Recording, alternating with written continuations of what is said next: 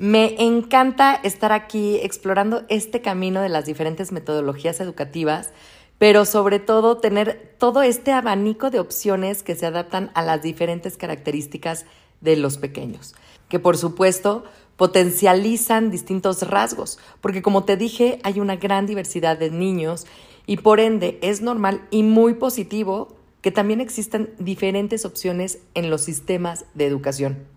Hoy vamos a hablar del aprendizaje basado en el pensamiento.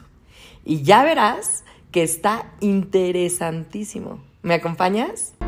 Nadie dijo nunca que quería un hijo con reflujo, que fuera bueno para los berrinches y que siempre soñaron con tener un adolescente que les voltee los ojos y te azote las puertas.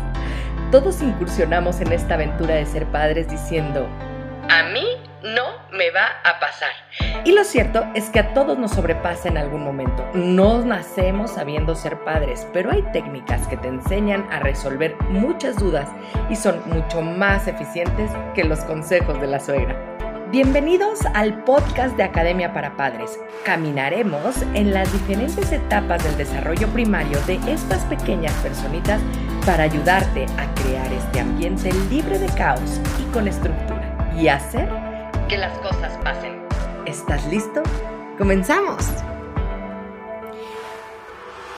En esta metodología, los profesores deben ser capaces de animar a los estudiantes para usar sus habilidades del pensamiento, sí, pero también los nuevos hábitos mentales y la metacognición. Todo eso enfocado a explorar profundamente todo aquello que están estudiando. ¿Meta qué? Metacognición. Este concepto se refiere al conocimiento, a la concientización, control y naturaleza de los procesos de aprendizaje. Ahí te va una explicación sobre esta palabrita nueva que acabamos de aprender. Y vamos a citar a J.H. Flavel, un especialista en psicología cognitiva, que nos explica este término. Bueno, pues la metacognición hace referencia al conocimiento de los propios procesos cognitivos, de su resultado y de cualquier cosa que se relacione con ellos. ¿Me sigues? Bueno.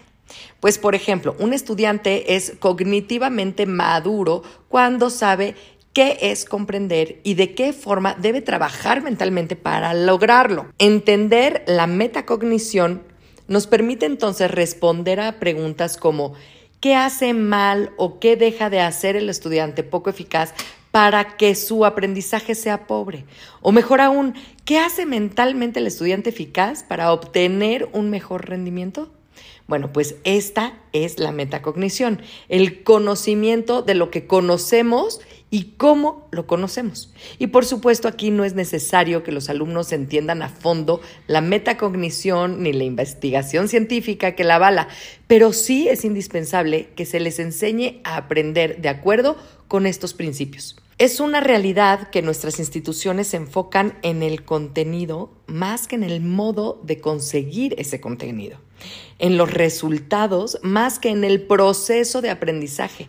Y entonces esta metodología propone un cambio fundamental en esta tendencia. Exigimos a los alumnos que atiendan, que memoricen y hagan esquemas o resúmenes, pero no se les enseña en forma metódica, sistemática, lo que deben hacer y cómo deben hacerlo.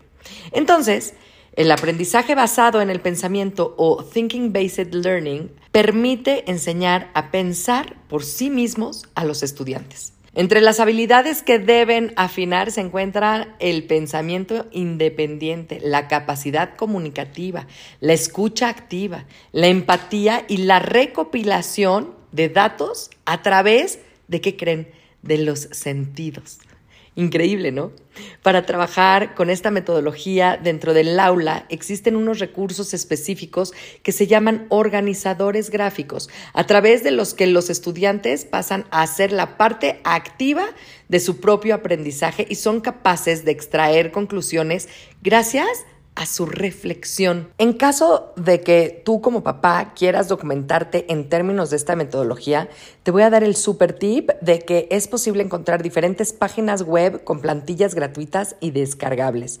¿A poco no está increíble? Además de estos organizadores, puedes encontrar diferentes recursos que te ayuden a entender la razón de esta metodología con la que aprendes a pensar. ¿Y qué significa entonces ser un buen pensador? Bueno, pues los buenos pensadores poseen, además de las habilidades de pensamiento, motivación, actitud y valores, los hábitos mentales que determinen el buen uso de las habilidades de pensamiento. Vámonos entonces, para entender esto un poquito mejor, a un viaje al pasado, hasta 1960. El estudio de la inteligencia se limitó al análisis de pensamiento orientado a la solución convencional de un problema, es decir, del pensamiento convergente. Luego se empezó a considerar el pensamiento divergente, ese que elabora entonces criterios de originalidad, flexibilidad y cierta inventiva.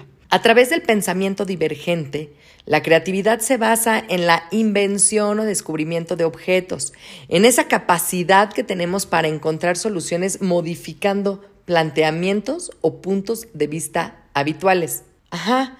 Luego vino Matthew Lipman, un filósofo de la educación y con un programa de filosofía para niños, logró desarrollar en los pequeñitos la capacidad de pensar con su programa de filosofía para niños y en 1990 aproximadamente un grupo de expertos identificaron que el pensamiento crítico tenía como centro algunas destrezas de interpretación, análisis, evaluación, explicación y predicción. Todo esto es importante entenderlo para lograr llegar al meollo de esta metodología. El Thinking Based Learning es un método de enseñanza activo que está centrado en el alumno y que hace referencia a su habilidad de pensar. Valora el pensamiento a nivel individual y grupal, es decir, se promueve el aprendizaje de pensamiento. Esta tecnología requiere la enseñanza de una serie de procedimientos orientados a razonar, así como diferentes rutinas de pensamiento como escuchar con atención a los demás y aceptar o descartar ideas. Aquí entonces se inicia, se discute, se explora y se descubren modelos de conducta que permiten usar nuestra mente para generar pensamientos.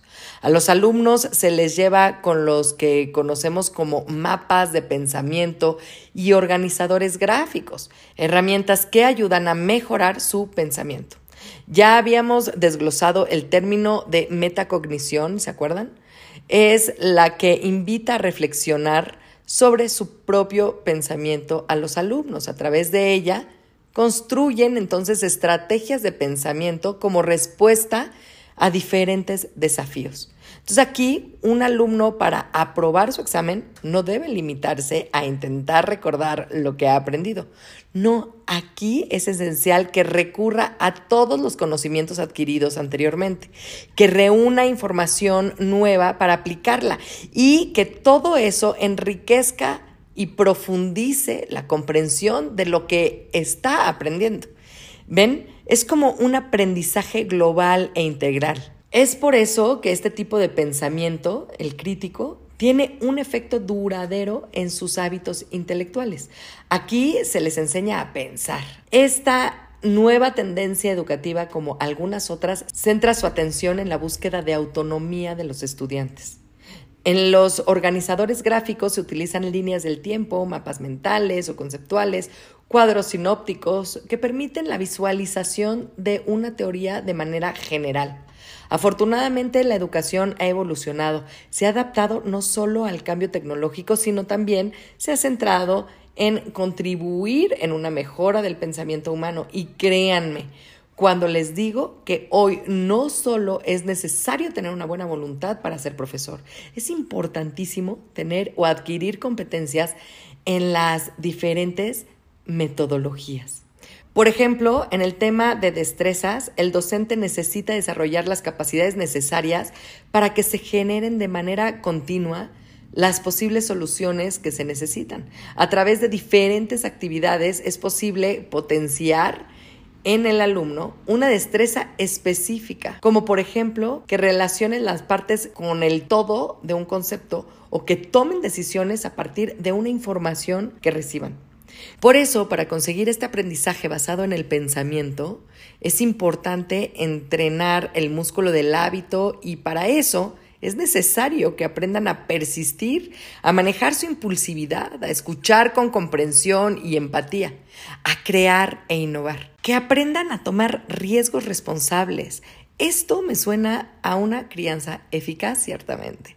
Los niños deben ser precisos, capaces de cuestionar y plantear problemas es lo que queremos como padres al educar a nuestros hijos, a nuestros chiquitines, ¿a poco no? Y si necesitas tú algún tip para poder llegar a esta organización, para poderles enseñar a tus hijos cómo lograr hacer que las cosas pasen, pues no dudes, en Academia para Padre existe este método, el método para hacer que las cosas pasen. Como ves, hay muchísimas herramientas que puedes encontrar aquí en la Academia.